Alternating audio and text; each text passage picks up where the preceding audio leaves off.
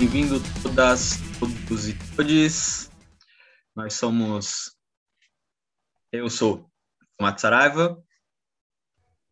Eu sou Priscila Kless. Bom dia, boa tarde, boa noite. Tudo bem com vocês? Eu espero que sim. É, mas está difícil, né? Tá tudo bem, mas faz parte da vida no Brasil de 2021.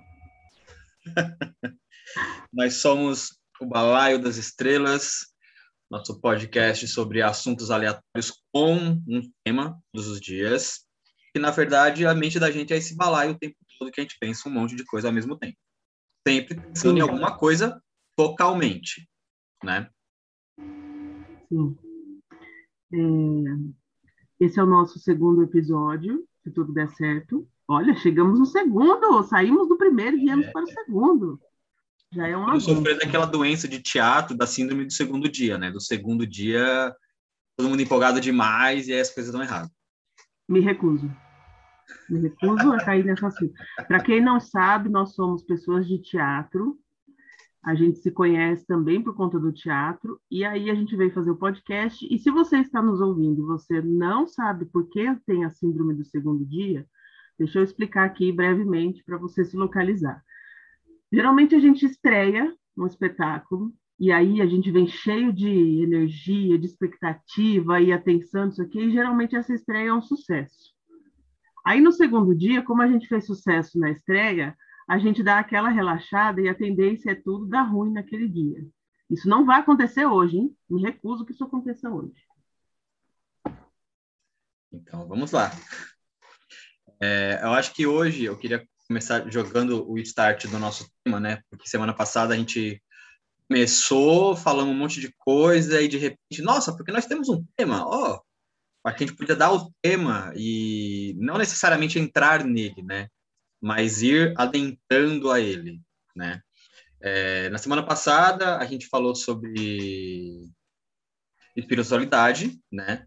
E algumas das suas vertentes, né? No raciocínio da coisa mais prática, né, da vivência disso. E hoje a gente gostaria de falar de positividade tóxica. Galerinha good vibe. Você está vibrando na vibração errada. Você está errado porque você existe. Tipo, onde vivem? Do que vivem? Aquele seu amigo super legal que você procura ele para desabafar que a sua vida tá uma merda e você vai procurar o seu amigo para desabafar, ele olha na sua cara e fala: "Mas você tem que ser positivo. Você tem que vibrar na luz. Você tem que agradecer unicamente pelas coisas que você tem. Olha como a vida é maravilhosa. Você tem que ser forte." Entendeu? E você tá com a conta negativa, você tem filho para criar, você ficou desempregado, você não tem arroz para comer, e etc. E é isso que ele está te falando, é dessa positividade tóxica que a gente está querendo falar, não é isso? Exatamente. É, como a gente estava falando antes, até eu e a Priscila, sou um cara que costumo olhar para as coisas de uma forma muito realista, né? Tipo, nossa, cara, muito mal, não sei o quê. O que que foi? O que que foi, mano? Não dá volta, sabe? Não dá volta. O amigo tá, tá falando que tá mal, vai direto ao ponto. Mano, o que que você precisa? Tá precisando de um, de um saco de comida? Tá precisando de um saco de feijão, de um saco de arroz, de um macarrão?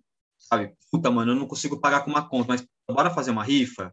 sabe? Vamos fazer uma vaquinha online, sabe? Eu, eu, estou atualmente estudando meu último semestre da faculdade de arquitetura porque eu fiz uma vaquinha online. Eu não, não teria dinheiro para pagar a rematrícula. Eu só consegui o dinheiro da vaquinha para pagar a rematrícula. Eu paguei a rematrícula e pronto. Estou estudando, mas não sei como vou pagar. A vaquinha está rolando ainda? Já faz um momento merchan. Então já joga aí. Está rolando, vai lá no meu Instagram, no meu Facebook, no meu WhatsApp não, que o meu WhatsApp é pessoal. Mas vai no Instagram, vai no Facebook, lá na descrição dos dois, lá a vaquinha, se você quiser contribuir aí é, de qualquer forma. Uma sugestão que eu dou para quem quiser contribuir, falar, mano, eu queria muito ajudar o cara, mas eu estou muito fodido. Gente, a gente sempre tem um contato, e ou não é aquele contato, mas esse contato tem um contato que tem um contato que tem um contato que tem um amigo rico. manda a vaquinha e manda a vaquinha e manda a vaquinha. Chegar um amigo rico, o amigo vai falar: Nossa, mano, mas isso daqui eu como de café da manhã. O cara vai lá e pau, ajuda na vaquinha. E façam isso com todas as vaquinhas que vocês conhecerem. A gente está passando por um momento muito maluco no mundo e tem gente muito boa, muito do bem, precisando de ajuda. Então, vamos colaborar da forma que a gente puder. Sim. O perfil do nosso amigo aqui é arroba tomate saraiva, não é isso? Isso, é, é, é. Eu tô tomate saraiva. E vocês também podem... E vocês também podem seguir a gente lá no Instagram, no arroba balaio das estrelas, que a gente vai deixar um post desse, desse episódio lá também.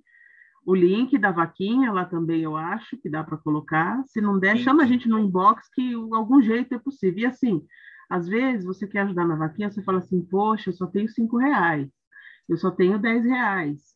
Meu, isso faz uma baita diferença, porque se cada pessoa que visse a vaquinha pudesse colaborar com cinco reais, já ajudava bastante coisa. Às vezes no mês você ajuda um, no outro mês ajuda outro, mas eu sei também que às vezes a gente está fudido, que nem os cinco reais a gente tem. Sim. Mas aí compartilha, que é isso aí, galera. Então, gente, como nós temos aí nossa pauta, né, da coisa do, da positividade tóxica, é, e nós temos nossos personagens históricos, né, nosso, nossas Jéssicas e nossos Joões, né, que são muito positivos, que são muito... Na verdade, como eu já disse no outro episódio, as Jéssicas e os Joões são personagens de todos os acontecimentos cagados da vida. A gente colocou o nome genérico só para vocês não saberem quem são, se souber também, foda-se, a realidade uma hora chega na cara das pessoas. Né? Mas se você souber, também fica quieto, não precisa comentar, não precisa expor as pessoas, gente. Não, não, não é para expor. Eu acho que é muito legal se quem souber ficar com a piada interna, falar, nossa, gente, ah, babado. Aí sim. Você, você, ouviu a história e reconheceu a Jéssica? Babado, reconheceu o João? Babado, tipo, fica com a piada interna. É, aí sim.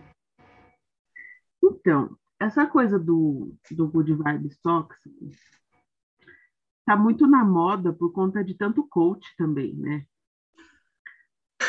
A gente vive a gente vive um momento onde todo mundo é coach de tudo e de mais um pouco e que tudo é possível. Basta você se esforçar que você consegue fazer qualquer coisa na sua vida.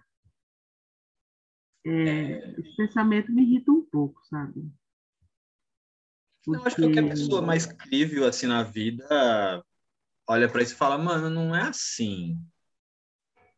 Aquilo que você falou no começo, não dá para você ser positivo é, passando por uma, por uma necessidade extrema, passando por uma dificuldade extrema, sabe? Tem um. Eu, eu, pode falar. Pode eu, falar.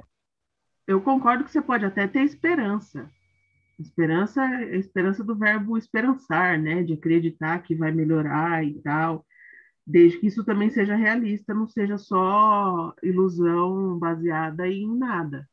Mas essa ideia de que você está sem teto, sem casa, sem comida, sem trabalho, e de que você, se você se esforçar, amanhã você mora numa mansão, eu acho que tem alguma coisinha errada com esse pensamento sabe? Não sei. Eu acho que esse pensamento que vendem para a gente, na minha cabeça, ele não faz muito sentido. Eu posso estar bem equivocado. Mas na minha cabeça não faz muito sentido, não. Não, eu, assim, uma coisa que as pessoas nunca, nunca levam em consideração é a questão do, do de onde se parte e a partir do de onde se parte, aonde é possível chegar, né? Eu faço uma comparação muito muito realista com uma pessoa que é profissional na minha área também, ela tem exatamente a minha idade, né? E essa pessoa alcançou lugares que eu não conseguia alcançar, né? E assim, eu entendo que com 20 anos de idade, eu vi minha primeira peça de teatro. A pessoa com 20 anos de idade, essa pessoa já era iluminador, sabe? Com 20 anos de idade, a pessoa tinha dois anos de experiência como iluminador era, era bailarino desde os 18, os 16 anos, saca? Tipo, como é que eu vou me comparar, né? Uma pessoa tem a mesma idade que eu, como é que eu vou me comparar uma pessoa no mesmo ramo, na mesma idade, mas que parte de outro ponto de, de, de partida, sabe? Eu estou em Suzano, eu estou à margem de São Paulo, eu não estou nem na periferia de São Paulo, eu estou quatro cidades depois, sabe? Essa pessoa não, essa pessoa está lá no centro de São Paulo. Tipo, essa pessoa sai do teatro, sei lá, qualquer teatro na região central, ela pode sair desse teatro uma hora da manhã, pegar um táxi, né, pegar um Uber, em 15 minutos ela está em casa. Eu não. Sair do teatro uma hora da manhã, se eu não tiver com o meu próprio carro, eu vou ter que esperar o trem sair. Vou pagar 200 pau de Uber ou ter meu próprio carro para ir embora. Sabe? Uhum. Então, não dá para a gente fazer essas comparações. E as pessoas ficam nessa de, não, você tem que ser positivo, coisas vão dar certo, você tem que mudar a sua vibração. Cara, uma coisa que eu sempre me pergunto quando as pessoas falam isso, é uma frase que eu ouvi do meu pai uma vez. Meu pai é um cara que veio do Nordeste, do sertão pernambucano, sabe? E aí, tipo, cara, você não consegue pensar quando está com fome. Isso Exatamente. foi uma coisa que eu ouvi me pegou muito. Você não consegue pensar enquanto você não está com fome. Né? Eu passei por uma situação que eu estava num Uber e eu conversando com o Uber e tal, né? Falando, não, cara, eu terminei uma relação e tal, a pessoa assim, assim, assim. Aí eu fiquei desempregado, a pessoa me largou, né? Esse cara falou, cara, mas sabe o que acontece? Eu sou um cara que veio, ele falando, ele falou a mesma história do meu pai. Eu sou um cara que veio de Pernambuco, tem fome quando era criança. Tipo, a minha mulher dá muito valor para sapato, minha mulher tem um guarda-roupa de sapato. Eu falo, mas você não usa sapato, você comprou, usou uma vez e nunca mais usou. E eu falo, não, cara, eu quero comprar comida. Eu tenho que passar fome. Eu tenho que passar necessidade. Eu tenho que pedir para uma banho na casa de alguém porque a água da sua casa está cortada. Sabe? E as pessoas não fazem esse parâmetro. Estão gastando dinheiro com coisas aleatórias. E aí vem esse povo da positividade e fala: não, cara, não tem que pensar assim, você tem que pensar positivo. Tipo, como é que eu vou pensar positivo, tomar um banho e procurar emprego se a água da minha casa está cortada? E se você não tem, às vezes, uma roupa da hora para você ir numa entrevista de emprego? É, cara. Porque tem lugar que já te dispensa na hora que você chega, dependendo do, de como você está vestido, de como é o seu cabelo, se você tem barba ou se você não tem barba, você já, já é dispensado ali. Por quê? Porque sim, é, é, é sobre padrão também, entendeu? Sim. Exatamente. Tem a ver com cor de pele, tem a ver com de que bairro que você vem, sabe? Às vezes, se você, se você vai fazer uma entrevista de emprego, a gente que mora aqui no Alto Tietê, você vai fazer uma entrevista de emprego para trabalhar no centro de São Paulo, às vezes eles não te contratam porque você vai pegar duas condução e eles não vão te pagar duas condução. Exatamente. Vi no Instagram essa semana é, um professor, ele é senegalês, congolês, não lembro agora, me perdoem, é, um cara é, sul-africano que está morando no Brasil, e o cara, ele é, ele é mestrado em língua portuguesa, ele tem sete livros publicados, né, ele está atualmente morando no Rio de Janeiro, ele é auxiliar de alguma coisa lá no Rio de Janeiro, né, e ele falou que se esse ano ele não conseguir um trabalho na área dele, ele vai desistir e voltar para o país dele, o cara é negro, o cara é um negão, negão, negão, assim, sabe? Eu, eu, eu li a matéria e falei, caralho, mano, o cara é mestre, doutor, com sete livros, um todo um mestre, o cara não arruma emprego por causa da cor do cara. Gente, vamos ser realistas. É isso que acontece. É isso que a Priscila acabou de falar. Você tá fora do padrão, as pessoas te excluem. Simples assim. As pessoas te excluem. Não tem essa de você tem que ser positivo. Não, cara, se você está dentro de um, de um, nicho de vida, existem padrões, cara, esses padrões vão ser cobrados de você, não tem como. Uhum. E aí dá vontade de mandar esse povo da positividade para aquele lugar. Não, Mal aí, acompanhado. pensando nessa figura que você descreveu agora, a gente passaram-se é, muitos, muitas centenas de anos aí já desde a descoberta do Brasil, quer dizer, que descoberta, né? Que como, como disse uma professora para mim essa semana, não tem descoberta porque o Brasil nem tinha cobertor, né? Não estava coberto. Você vai descobrir o quê? É uma invasão mesmo esse negócio. É uma invasão. E aí, e aí a gente, a gente, é, os nossos ancestrais europeus trouxeram milhões de negros escravizados para cá que eram príncipes, reis, rainhas, é, mestres e etc. E aí você me conta essa história agora, eu fico pensando, mudou alguma coisa? Não mudou, mudou nada. nada. Absolutamente nada.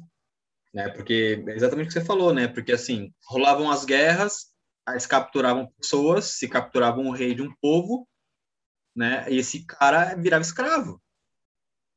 Fala com isso, cara, sabe?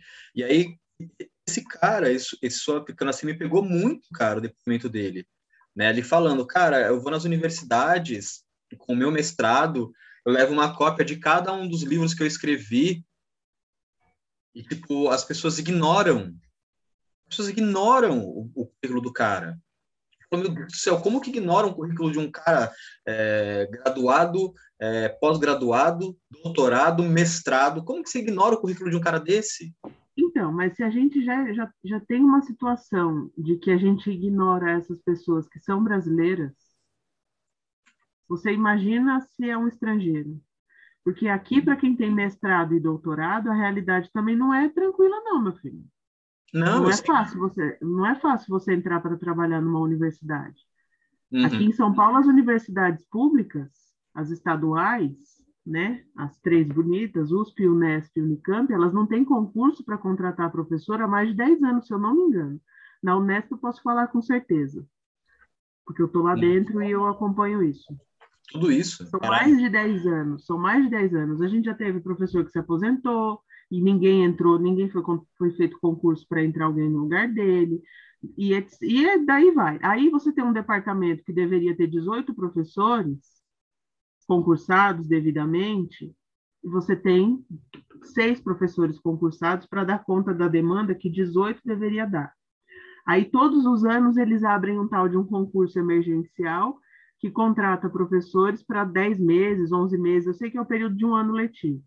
Uhum. Só que o valor é ridículo, o valor que esses professores ganham, sabe? Para você exigir que a pessoa tenha mestrado, doutorado, estudou pra caramba, geralmente é, uma é um especialista numa determinada linguagem, tem um currículo impecável, um currículo incrível, o valor que se oferece para essas pessoas também é ridículo. É ridículo. E ele vai ter um contrato de um ano, que ele vai ter que deixar de fazer outras coisas, que às vezes a gente sabe que dentro da arte ou até em outros setores a gente conseguiria até ganhar mais dinheiro uhum. do que na educação, mas ele vai vir dar aula, entendeu? E aí o que eu falo, nas particulares, você consegue sem o, o, concurso. Você vai lá, entrega o seu currículo, eu não tenho certeza de como funciona a contratação de professor, mas a maioria das faculdades particulares também são muito mais ligadas ao padrão até do que as públicas, né? As, as, públicas também têm essa coisa do padrão, geralmente a maior parte dos professores são brancos, é difícil você ter professores negros nas universidades, etc. Tem todo esse contexto desse, desse país eu não sei de verdade para onde a gente vai. Assim. E é sempre esse pensamento de se esforça que você consegue, entendeu? E a meritocracia, né? Sim. A meritocracia é outra coisa, né? Ai, mas se você fizer, você vai merecer para chegar. Gente, mais do que a gente se esforça. Isso que você falou agora do, do concurso público, né, me faz pensar é, na arquitetura, assim, uma, uma coisa que me encanta na arquitetura não é projetar casa, prédio, nada, é a questão urbanística, né? Desenvolvimento da cidade. E eu fico pensando, né? É, a gente tem aí todo ano um, um, aumento médio populacional de 5 a 8%. Todos os anos a população aumenta em média isso, né? É, fico pensando, caraca, automaticamente, desde que a Unesp foi fundada, né, vou usar a faculdade que você cursa de exemplo, desde que ela foi fundada, a quantidade de alunos dentro dela deve ter aumentado de 3 a 5%, né, contando baixo esse aumento populacional, 3 a 5% todos os anos. Você pega os últimos 10 anos, é, aumentou 30% a demanda de pessoas lá dentro, de alunos. Por que não aumenta a demanda de professores? Caraca! Não consegue ter nem os professores que deveriam ter. Então, eu não sei se essa demanda que você fala de alunos aumenta, porque os cursos têm número fixo de que passam no vestibular por ano. Então, não, por mas, exemplo, tipo, as vagas nunca aumentaram desde que a faculdade abriu? Difícil, difícil. Nossa, difícil porque você tem limites. Não, é difícil porque existem limites, né, né? Não é mas assim. Eu, loucura, eu penso na questão da, do funcionamento da máquina pública, né? Deveria aumentar conforme a população, na, na verdade, né? vamos pensar mais perto da gente, em vez de pensar a universidade. A escola pública, ela aumenta? Muito pelo contrário, recentemente o nosso governo do estado fechou sala. É a mesma coisa, só que você está em nível universitário, mas a gestão é do mesmo jeito. Entendi. É do mesmo jeito, entendeu? Nossa, gente, que loucura. Não, não, não faz o menor é que assim, a coisa só não termina de cair de verdade, tanto da escola pública, as municipais, as universidades públicas e etc. Na, no meu olhar, a coisa só não cai porque ainda tem gente muito boa lá dentro segurando as coisas como pode para não cair. Sabe, professores que colocam material do próprio bolso, que não deveria, mas colocam. Professores que estão atendendo o aluno no WhatsApp no sábado às 8 horas da noite, porque às vezes o aluno não sabe mexer na plataforma ou ainda tem uma atividade online para entregar.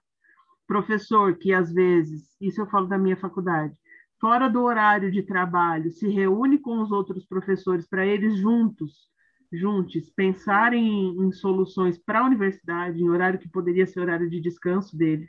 Uhum. Por conta da pandemia, a gente está sem férias na faculdade. É eu, tive recesso, eu tive recesso de 10, 15 dias de um semestre para o outro.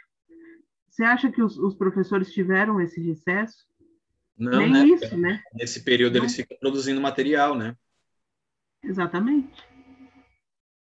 Então, assim, o que falar de um país que não consegue valorizar nem o professor? Porque todo mundo passa por um professor, pelo menos um, né? Mas são vários, na verdade, na nossa vida.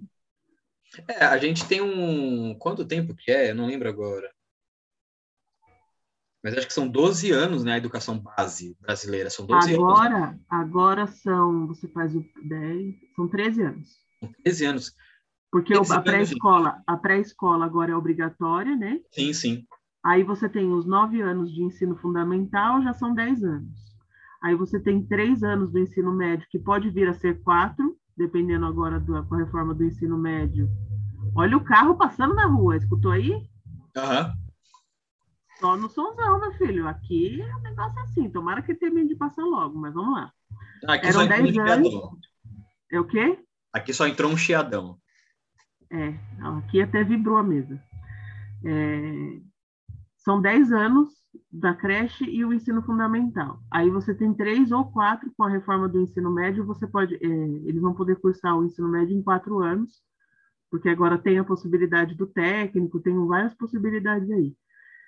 Se você cursar em três, são 13 anos, ou 14.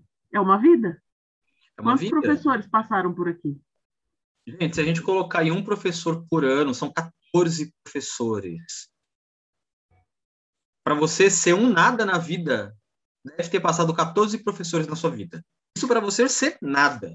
Você, tipo, você saber ler, escrever interpretar o mínimo da vida. 14 professores, 14 anos de estudo. Olha que loucura, gente. O país não valoriza um professor. Então, só que a gente, a gente também não valoriza o professor. Tudo bem, tem os professores que não merecem a nossa consideração, porque gente ruim tem em todo lugar. Em Sim. qualquer profissão. Mas, na maioria, agora eu vou defender o meu peixe aqui. É, na maioria dos casos, você vê o professor tentando tirar leite de pedra, definitivamente, assim.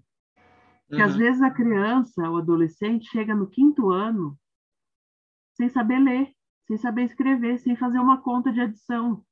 E o professor está ali, insistindo com aquele aluno, com aquela aluna, com aquele aluno, para ver se, se sai alguma coisa, se, se, mesmo com todo o contexto de pandemia, esse caos de ensino remoto e presencial com, com escala, todo esse caos que a gente está vivendo.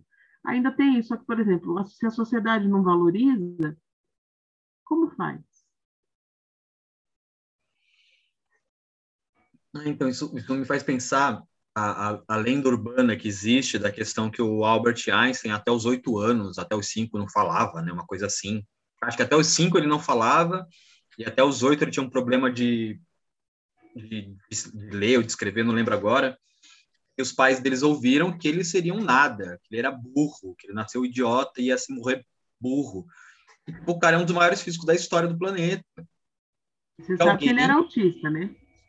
Então, então, mas é exatamente por isso que ele tinha esse delay de aprender. Mas o professor ali ficou insistindo, até que chegou o ponto de algum, algum conhecimento ali, gente, fez um start na cabeça do cara, e o cara falou, opa, é isso, é isso, sabe? Eu, eu me tiro muito como exemplo, porque, assim, é, no ensino público, eu odiava matemática. Odiava, odiava, odiava, eu era péssimo, não entendia, não fazia sentido e tal. E eu fui para o Senai. E aí, no Senai, eu tive um professor de matemática que era incrível, ele era incrível, ele era, o, o ele era conhecido aqui no, no Senai de Suzano como tiozão, né? Ele, é, ele virou uma lenda no Senai de Suzano, né? Um, era um cara incrível. Esse cara me fez olhar para matemática e falar, pô, mano, é legal isso.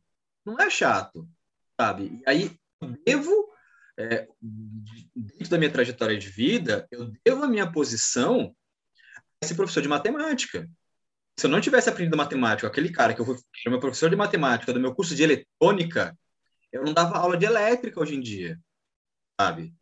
Eu ensino gente a calcular gerador de evento, gente. Se você é o cálculo do gerador de evento, o evento pode pegar fogo. A Priscila já fez evento comigo na rua, da Paixão aqui na cidade de Poá. Hum. É um negócio gigantesco e tem gerador gigantesco. Se você faz errado, dá bosta.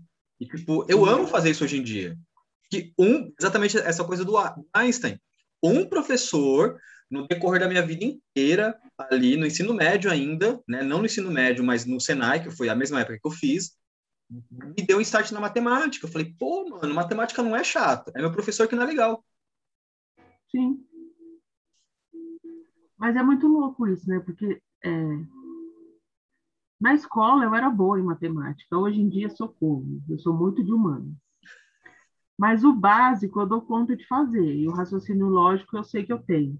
Mas, por exemplo, Einstein, não sei se foi uma pessoa que de repente passou pela vida dele, não conheço a história suficiente para falar, mas como ele era autista, é, minha irmã e minha sobrinha são autistas, e, e eu sei que geralmente essa, a, o autista tem hiperfoco. Depende da, do. do e, e, provavelmente o Einstein era um caso desse, que ele tem hiperfoco, o hiperfoco dele era nos assuntos da, da física. Sim, não sim. sei. Não sei, não conheço a história o suficiente. Provavelmente eu estou falando alguma bobeira, que isso é o que eu mais faço na minha vida. É, mas, é, mas é isso, assim. E aí, o que, que tem a ver, né? Tudo isso. Aí você se forma, passa por um monte de professor que poderia ter aprendido um monte de coisa, não aprende. Aí a gente está nessa era de que tudo é online, tudo é YouTube, TikTok, Instagram e etc. para você monetizar e ganhar sua grana desse jeito tem muita coisa legal, muito conteúdo legal, mas também tem muita gente é, pilantra e que não vende, não entrega conteúdo é, nenhum uhum. e tá ali ganhando, tá ali ganhando dinheiro e ainda tem esse povo coach que entra nessa categoria que eu falei de que tá ali ganhando dinheiro sem entregar nada que que preste. Que viagem que a gente já deu aqui hoje, hein? eu ia falar da, da, coisa do coach, né? Eu vi um. Assim, eu tenho um, um, uma amiga que ela é produtora, que ela é coaching, né? E ela fala que ela, ela, é, ela é o pior tipo de coaching que existe, né? Porque ela não é essa coaching positiva, né? Ela é uma coaching de negócio, né? Eu não, não sei explicar a categoria do tempo dela assim, mas ela fala que, tipo, a, a formação dela, né, ela, ela, é formada em administração, ela tem uma, uma parada de formação, né, ela dessas palestras, ela fala, cara, quando dou palestra, tipo, não, cara, porque você tem que ser positivo, porque você tem que isso, tem que mudar a vibração energética. Ela fala, cara, qual é o seu nicho de trabalho? O seu nicho de trabalho determina o seu nicho de cliente. Você quer vender azulejo, você não pode botar o seu escritório é, numa região rural. Ela vai dando toques financeiros mesmo, tipo, vai vender isso, tem que ter um, um escritório perto de quem compra isso. Sabe? Ela vai dando essas dicas de negócio. Ela fala, cara, eu detesto coaching. Ela me fala, eu detesto coaching. Esses caras que aparecem do nada, que estão positivos, que falam bonito e falam positivo, não sei o quê. Fala, cara, para mim isso é pastor de igreja, mano.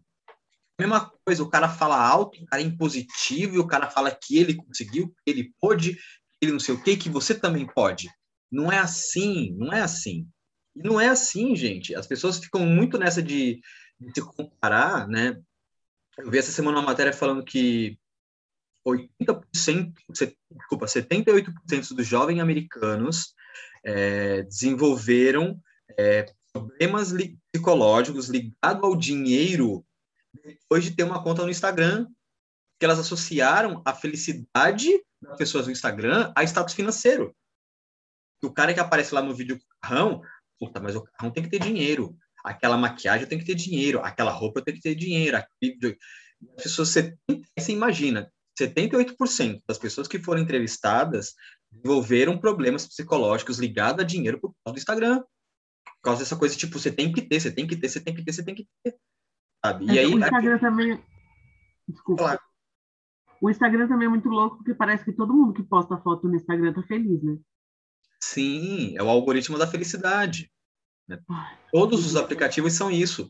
Eu vi uma matéria, isso tem bastante tempo já, de uma, de uma moça negra, eu não lembro de onde, que ela falou que não conseguia monetizar a, a rede social dela.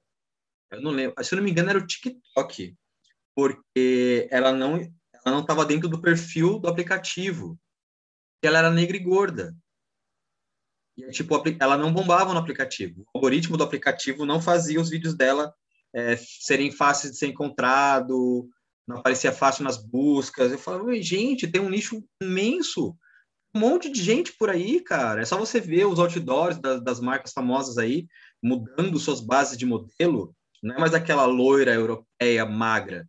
Não, gente, tem as pessoas trans, trans masculino, trans feminino, tem as pessoas gordas, tem as pessoas muito magras, uma quantidade de nicho absurda, sabe? Não dá para fazer isso, para você ficar apreciando as coisas. Oi, Pri, eu tô no meio de uma gravação, daqui a pouco eu te ligo, tá bom? Beijo. A gente tá, a gente tá no, no, no momento que a diversidade está entrando na publicidade, mas mesmo assim, viu? Eu acho que ainda falta muito.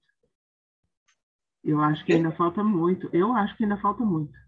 A quantidade de pessoas, a quantidade de pessoas diversas que a gente vê é, no, no, mundo são muito maiores do que o que a gente vê na publicidade, sabe? Sim. Eu acho que ainda a gente ainda está vendo pouca gente e precisa ter mais mais visibilidade.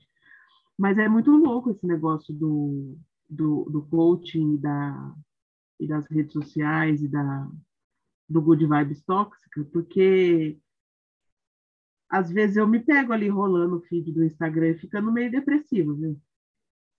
Ficando Sim. meio bad, ficando meio, sei lá, porque eu falo assim, nossa, fulano aqui, ó, saiu do mesmo lugar que eu, a gente trilhou quase o mesmo caminho e a pessoa tá um sucesso e eu tô aqui, entendeu? O que eu fiz de errado? Aí eu já começo a me, me flagelar né? Porque eu sou, sou a pior pessoa do mundo e etc. Só porque eu vi uma foto que a pessoa de repente está na praia e eu tenho um ano e meio que eu não vou para praia, entendeu? Não sei. Fico triste nessas horas. Não, então, é, eu estava pensando numa coisa quando você começou a falar agora, e aí a, coisa acabou indo para outro lugar. Né? Porque assim, você falou da questão do, da quantidade de gente que tem por aí, né? E eu fiz um trabalho alguns anos, né, parado esse trabalho por questão da pandemia nas fábricas de cultura. É, e aí vi a quantidade de jovem, tanto masculino quanto feminino, é, se descobrindo, se aceitando homossexual, né? E aí eu ficava pensando, né, olhando aqueles jovens ali de, 17, de, de 14 a 20 anos, eu olhava aquilo e pensava, cara, quantos caras, amigos meus, na época da escola, é, eram, são, ou talvez viessem a se descobrir é, se existisse uma coisa dessa onde eu morava, na periferia que eu moro, né? Eu fico pensando, cara, quantas pessoas estão por aí é, que são X, Y, Z e não conseguem se assumir, é, assumir os outros quem elas são, porque elas realmente elas não têm essa identificação. E aí a gente volta nesse, nessa questão do padrãozinho, né? Que tipo, não, você tem que ser X, você tem que ser Y, né? Que se você não é X ou é Y, você não tem lugar na vida, né? Eu lembro sempre, sempre do Marinho falando, cara, que bobagem esse negócio de vencer na vida. Vai vencer de quem na vida? Vai vencer de você mesmo? Você vai vencer desse, desse outro 7 bilhões de pessoas que tem por aí. Não, cara, isso daí é uma falácia que inventaram para você ficar se destruindo a vida inteira, sendo obrigado a consumir coisa o tempo inteiro. E foi que disse que a vida é competição, né? É, que competição é essa? Que competição é essa? Que tipo, você tem que acordar, você tem que fazer isso, fazer aquilo, fazer aquilo. E você, o que, que você fez por você mesmo? O que, que você produziu para você mesmo? O que, que você cuidou de você mesmo? Né? E agora um... a gente vive a gente vive essa competição por quem é mais ocupado, né? Quem tem menos tempo na é. vida. E aí a gente tá um, uma, uma geração à beira do burnout, né, cara? À beira de explodir, porque você tem que estar tá produzindo o tempo inteiro, você tem que estar tá fazendo o tempo inteiro, você... Não, gente, não. Eu vi um, um textinho muito bonitinho falando sobre a, a incrível responsabilidade de se admitir o quanto é bom fazer nada. Ah, eu adoro. Sempre nada, gostei, as pessoas sempre me julgaram. Sempre me julgaram porque eu gosto de fazer nada. O sonho da minha vida é fazer nada, meu filho. Adoro fazer nada. Cara, eu não tive vergonha nenhuma de falar vida, isso, não. Tive uma época da minha vida que meu programa de fim de tarde, nos dias que eu estava de folga, eu comprava um, um combozinho de sushi, sushi e sashimi, ia para um lugar aqui onde eu moro que dava para ver o pôr do sol, e, cara, eu fazia tipo aquele sim americano, que o povo vai pro mirante, fica vendo o sol se pôr. Eu fazia aquilo, cara. Eu ficava comendo meu sushi ali sozinho, ouvindo um som no carro e comendo um negócio e falava, hum, que gostoso, sol quentinho, não sei o quê. Cara, é muito importante você ter o tempo do nada. É muito importante. As grandes ideias do mundo, gente, mesmo as pessoas que estudam pra caralho, assim, elas surgem na hora que seu cérebro relaxa a hora que seu cérebro consegue é, assimilar aquela quantidade de informação de uma forma que não é sofrível. Sim. O ócio, né? O ócio, ele é importante. Eu Sim. adoro sair, fazer as coisas, ter atividades e tal, mas eu preciso desse momento de não fazer nada. Viu, pessoas good vibes? Sai daqui que esse negócio de tem que fazer um monte de coisa que não tem que fazer nada. Não, gente, vocês acreditem, se vocês não promoverem um milhão de reais até os seus 30 anos, vocês ainda vão ser felizes para um caralho. Para um caralho, sabe? Eu, eu lembro de uma amiga que ela conhecia um cara e eles conversando, e aí ele era do mercado financeiro, e ele falando que ele já tinha planejado toda a vida dele, e quando ele tivesse 30 anos de idade, isso ele tinha 21, 22 anos, quando ele tivesse 30 anos de idade, ele ia ter o primeiro milhão de real dele. E eu pensava, mano, espero que no dia daquela reunião você vai dar entrada nesse milhão não te dê dor de barriga.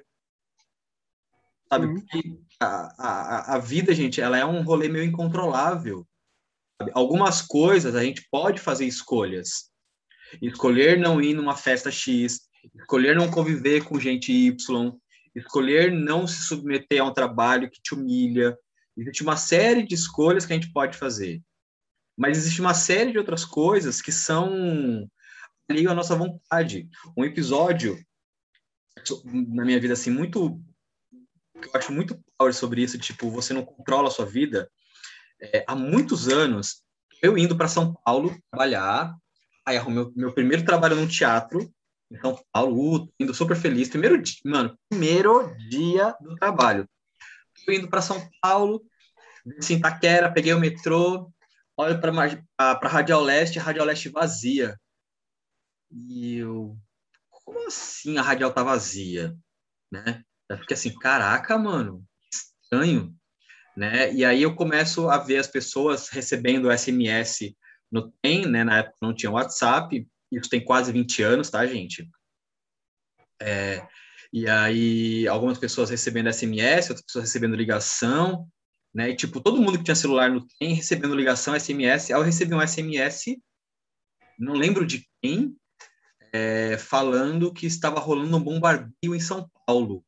E eu, caralho, que porra é essa? Né?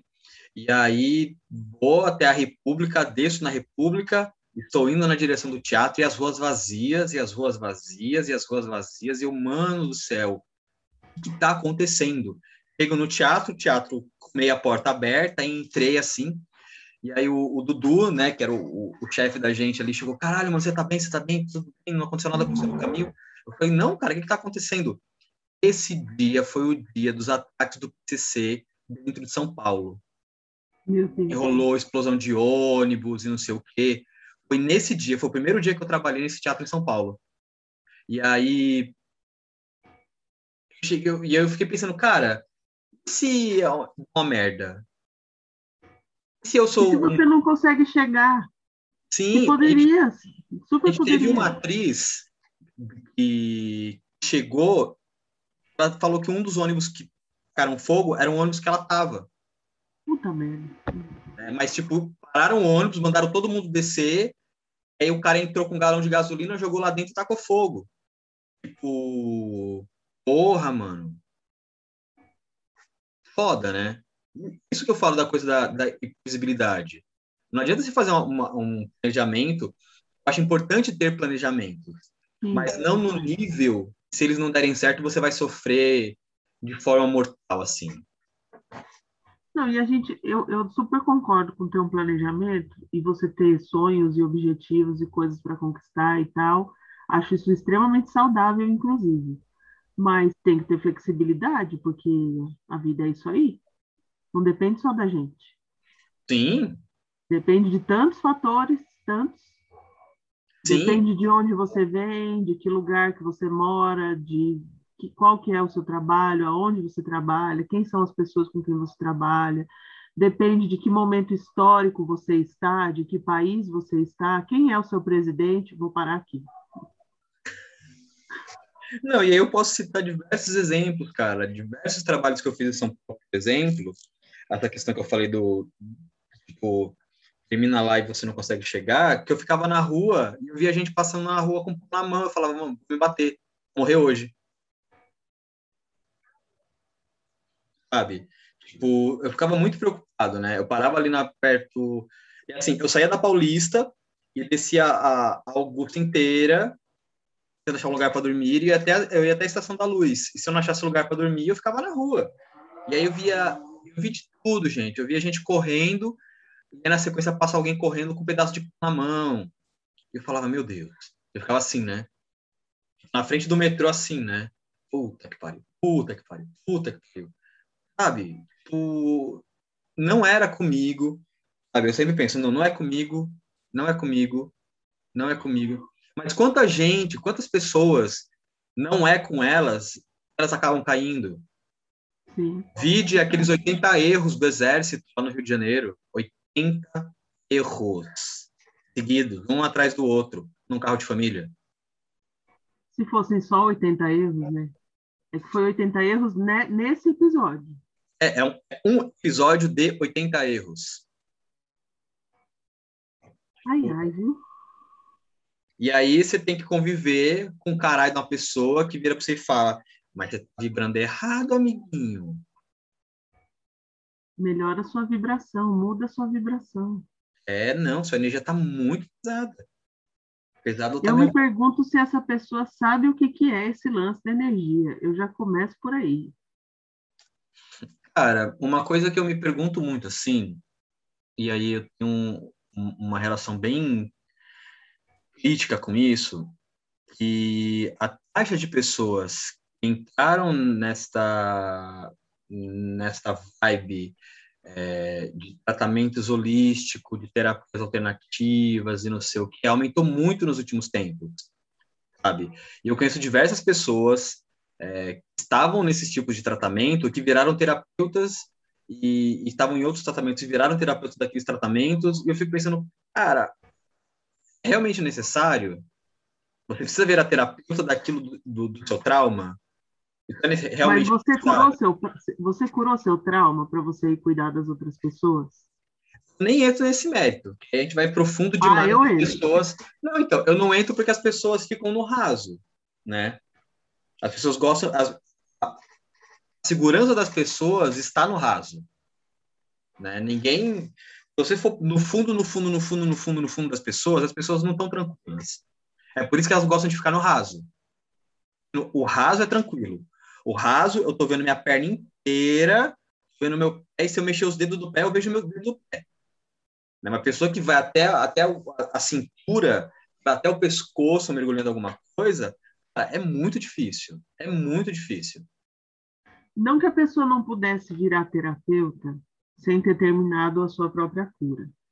Acho que há casos e casos, histórias e histórias. Que de repente, é assim, poderia se entender que uma pessoa só pode ser psicóloga depois que ela tiver resolvido todos os problemas dela desde que ela existe. E é muito, são muitos problemas. Não, acho que o psicólogo mas, da formação, né?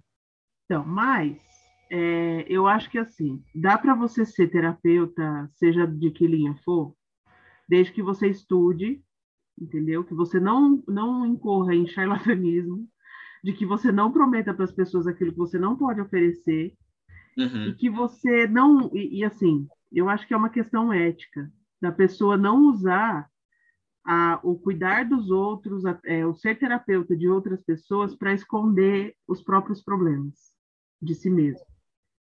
Que eu vejo isso acontecer muito também. Tipo, a pessoa usa de que, ah, eu sou terapeuta, blá, blá, blá. Beleza, legal que ela está com essa intenção de ajudar as outras pessoas, mas mesmo sendo terapeuta, blá, blá, blá, ela também está fazendo terapia dela? Ela também está cuidando dela? Ou ela só está usando a vida, o cuidar dos outros para esconder a própria vida de si mesmo? Porque eu vejo usar, gente fazendo usar a terapia dos todas... outros, usar a terapia dos outros como ponto de fuga, né? Exatamente, eu vejo tanto isso. Como eu vejo isso, meu Deus? Não, e não só como terapeuta, né? Como várias coisas. Acredito, eu, eu tive um, um, um, trabalho uma vez com um ator, e aí eu via muitas questões assim nitidamente mal resolvidas com este ator, né, em diversas questões da vida. E aí uma vez a gente conversando e tal, né, falando de um bilhão de coisas, e aí nesta conversa eu descobri que a terapeuta dele era a mãe dele. Oi? E aí eu falei, ah, tá. Sua mãe nunca vai falar que você é um cuzão. Sua mãe nunca vai falar que você foi machista. Sua mãe nunca vai falar que você foi é, errado em alguma situação sua mamãe vai te defender. Porque essa era a relação dele com a família, né? Que eu cheguei a conhecer a família deles. A gente trabalhou bastante tempo juntos. E aí, nesse dia, eu falei: Ah, é por isso que ele é assim.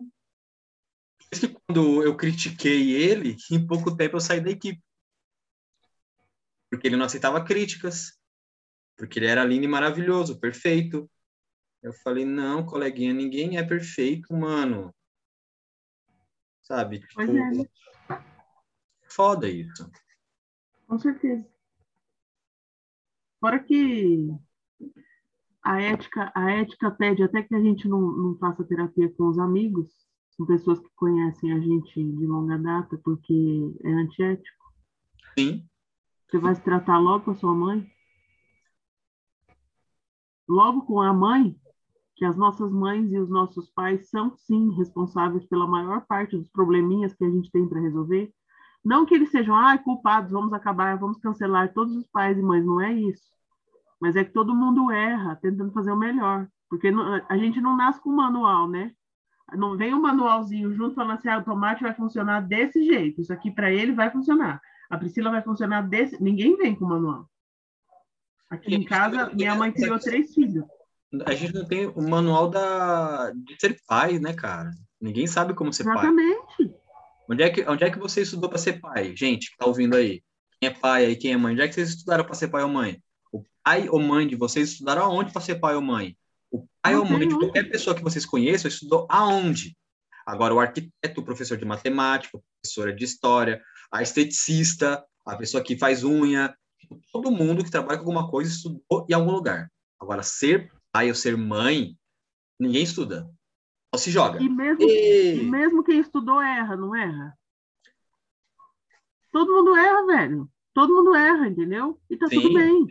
Só que aí a gente vai na terapia para dar uma melhorada. Não significa que a gente. Em alguns casos eu concordo que às vezes é melhor se distanciar da família ou das pessoas que feriram muito a gente, porque é uma questão de saúde mental. Mas Sim.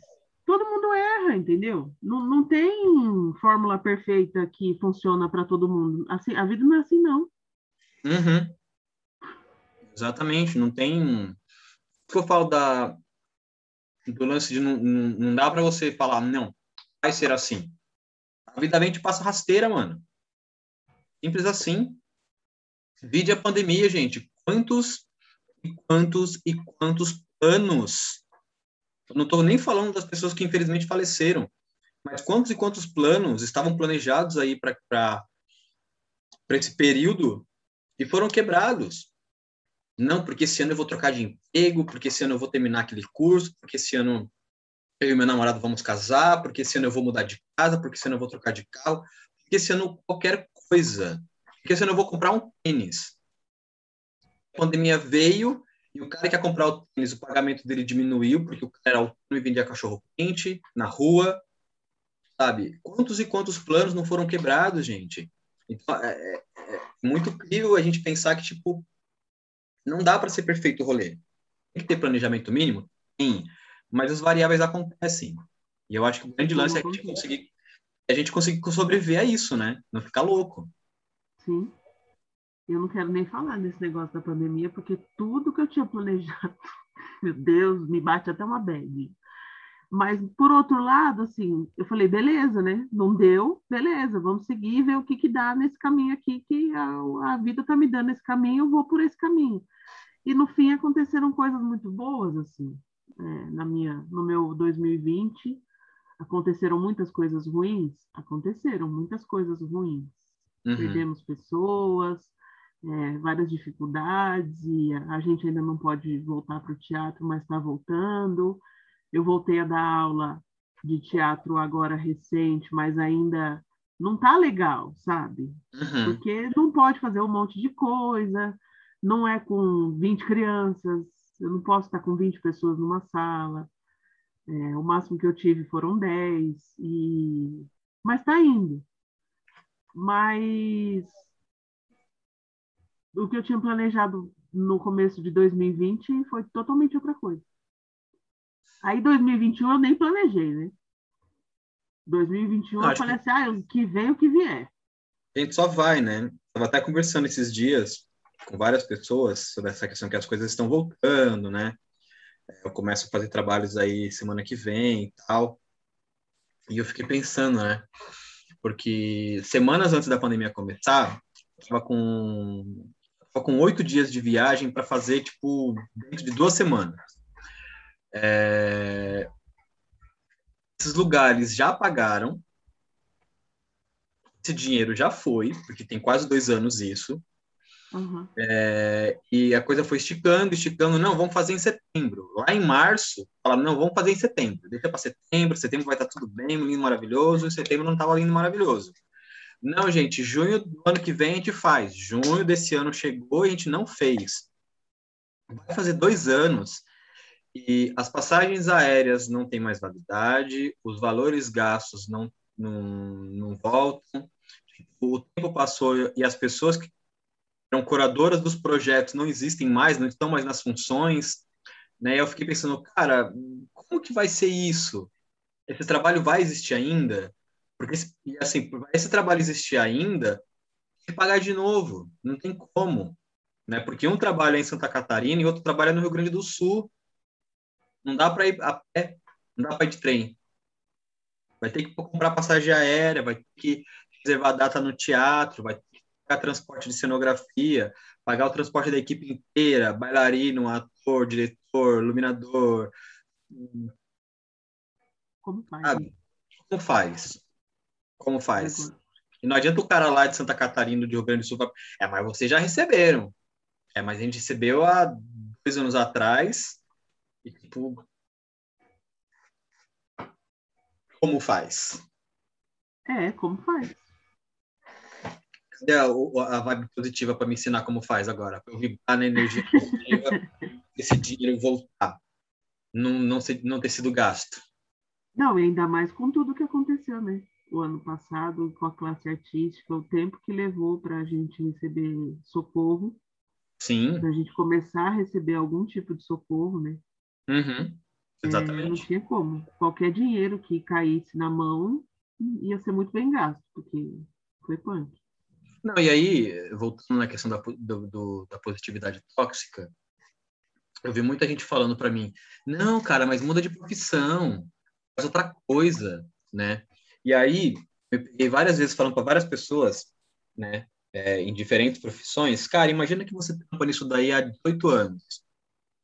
Aí, de repente, você é obrigado a trocar. Você vai fazer o quê? Ai, nossa, eu não sei. Então, é exatamente a minha situação. Ah, mas você mexe com eletricidade, que você não vira eletricista. Não é a mesma coisa. Existe um ponto é igual, que é a eletricidade. O resto são raciocínios completamente diferentes. Sabe? Ah, mas, pô, o negócio da arquitetura, você está estudando arquitetura.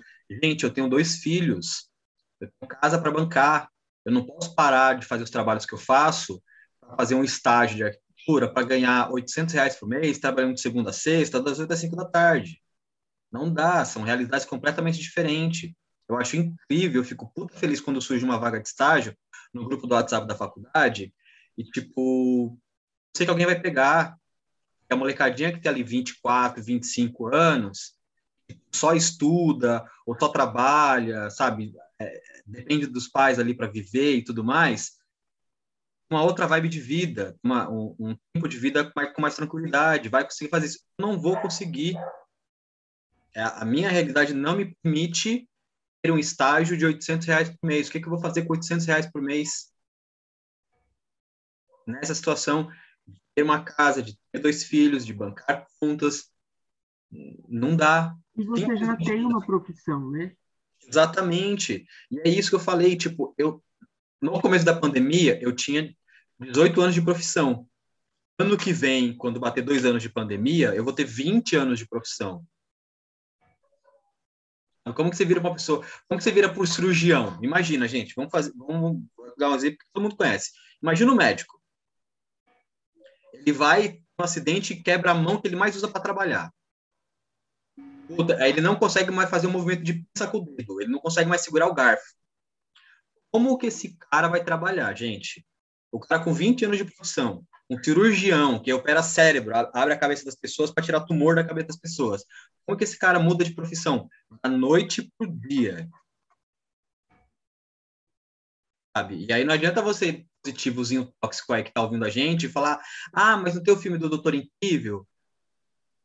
É o estranho. Foi lá, estranho, Doutor Estranho, e foi lá pro Tibete, ele se reencontrou nas forças místicas e não sei o quê. Porque ele era rico. Gente, necessariamente nem todo médico é rico. Entendam isso. Ser médico não é sinônimo de ser rico. Assim como ser artista não é sinônimo de ser rico. Muito pelo contrário. Artista Mas não é pessoas, famoso. Infelizmente, em muitos lugares do mundo, e o Brasil é um desses, ser artista, em qualquer linguagem que seja, ainda não é considerado profissão pelas pessoas, né? As sim. pessoas ainda não entendem que ser artista é sim uma profissão. As pessoas, elas fazem um raciocínio automático de ser artista e ter fama. Você só é artista quando você é famoso. Você não é famoso, você não é artista. É... E hoje a gente vive, hoje a gente vive o um momento que tem um monte de gente que é famosa e não é artista. Entendeu? E aí, né? Como que faz? Como que mas acho que aí a gente entra em outro campo também, né? Que é, acho que é o campo da relevância, né? Essas, os TikTokers, os YouTubers que são famosos, é, qual que é a, a, relevância histórica que esses caras vão ter, sabe?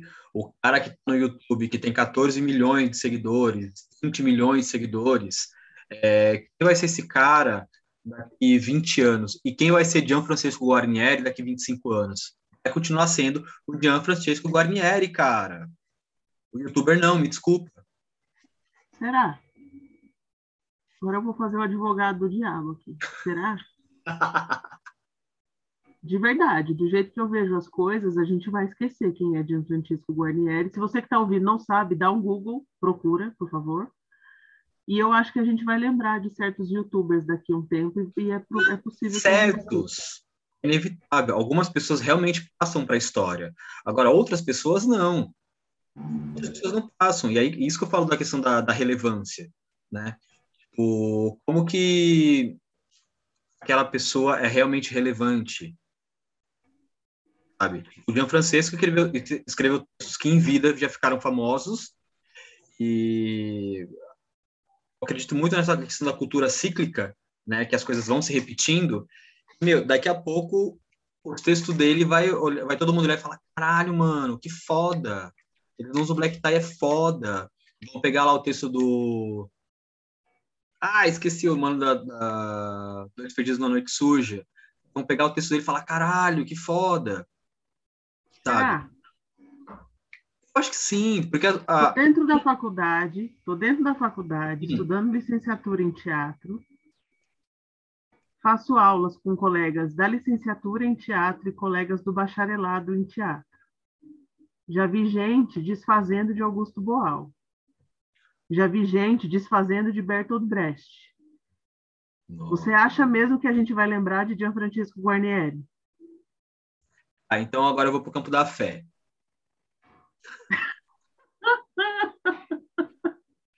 Não é possível, gente. Alguém, alguém vai olhar o Gianfrancesco e falar, porra, ele é foda. Alguém vai olhar. E assim, e, assim, alguns textos, para mim, eles, eles, são muito marcantes, né? Eles não usam Black Tie dois perdidos numa noite suja, para mim são dois textos muito marcantes da dramaturgia brasileira para mim. É, você falou do Brecht, né? O tipo, cara, Mãe Coragem é um texto muito foda, né? E tipo assim, se você é mulher e está ouvindo isso, procure Mãe Coragem e seus filhos do Bertold Brecht. Foda. É foda. E fala muito sobre essa questão da realidade das mães que, tipo, enfrentam a vida sozinha. Ali é uma situação... Não precisa ser só mulher, não, tá? Qualquer pessoa que estiver ouvindo e quiser ir atrás desse texto, vá. Por favor, vá. Sim, sim, qualquer pessoa. Mas eu digo pela questão da temática, né? Que fala da mulher sozinha ali, batalhando para a sobrevivência de seus filhos e de uma comunidade toda em volta dela. Né? A gente vê muito isso nas realidades das favelas brasileiras. Não, mas isso não é responsabilidade só da mulher. Por isso que eu estou falando que todo mundo tem Eu sei, é que o texto fala da mãe, né? Fala da, esqueci o nome dela, mas fala lá dela, né? Mas tipo, eu acredito muito nessa coisa da cultura cíclica. Que alguns nichos culturais eles sempre voltam, né? Porque a pessoa fala, tava lá no começo dos anos, ah, o rock morreu, o rock morreu. Não, cara, as coisas vão se reinventando o tempo todo. Mas a gente está vivendo um momento que o rock não está se reinventando. Tem umas coisas legais até surgindo aí, mas tá muito no underground pro meu gosto. Em vista do que já foi o rock, que você pegava as 10 mais e tinha um monte de música rock, e hoje você pega as 10 mais e às vezes não tem nenhuma que seja do gênero rock, hum, mas tudo bem. Não, mas aí eu te pergunto, essas 10 mais que estão nessa lista de não sei aonde, são de que gênero? Elas caem do gênero não, elas caem no eu, gênero de Eu sou cringe, eu não escuto as 10 mais. Entendeu? Eu sou velha, eu sou old.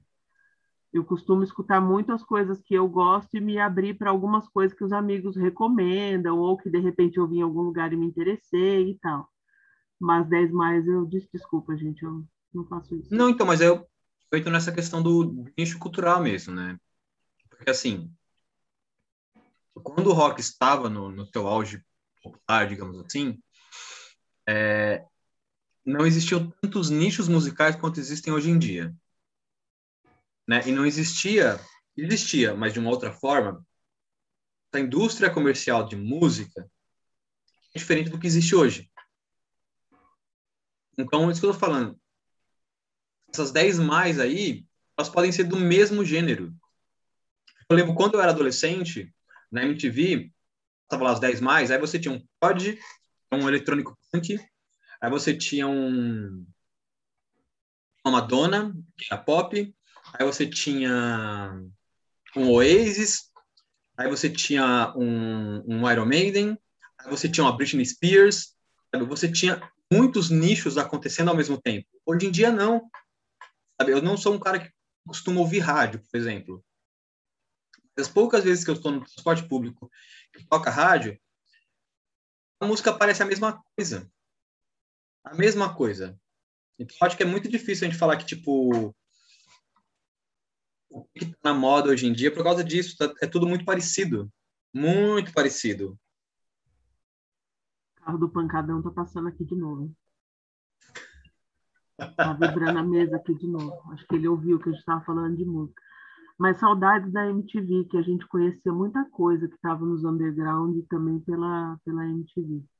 Sim, Hoje sim. eu sinto que eu sinto que até pelo excesso de informação, de que tudo é muito fácil de localizar, eu sinto que eu tenho dificuldade de localizar as coisas, porque você vai abrindo aba, aba, aba, aba, aba, e você não, você não se aprofunda em ninguém, né? E amanhã é. já mudou tudo. Então, não sei, me perco. Então, nesse momento, por exemplo, eu tenho 10 abas abertas no meu navegador aqui do lado. Tipo, e assim, uma coisa que eu faço muito, muito, muito, muito com, com o algoritmo do YouTube, não usar a procura dentro dele. Eu sei o que eu quero, eu vou exatamente naquilo. Ai, vídeo de gatinho.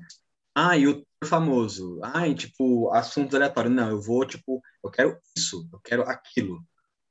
Sabe? Você dá um, um, um Google genérico, gente, o algoritmo, o algoritmo vai te sugerindo o que está na moda. E é aquele cara que é super incrível, que nem o mestre que eu falei, com sete livros escritos, que não consegue emprego no Rio de Janeiro, você nunca chega nesse cara. Vai passar muita gente boa, e não é desmerecendo as pessoas que estão no topo. Nem todo mundo tá ali no, nos algoritmos altos do YouTube são pessoas ruins na questão de qualidade de trabalho, né? Mas às vezes você não chega em pessoas que são incríveis. Incríveis, gente. Tem pessoas no caminho aí que são incríveis, a gente não costuma não saber quem elas são, né? Eu tive mestres no, na minha trajetória, por exemplo, que são pessoas incríveis, fantásticas. E eu lembro que num, num bate-papo, é, dentro do meu, do, do, meu nicho de trabalho, é, uma pessoa falou: Cara, eu nunca tinha ouvido falar dessa mulher, né? Que foi a minha mestre, a Lucia Shediek. E a pessoa falou: Nossa, eu nunca ouvi falar dessa mulher.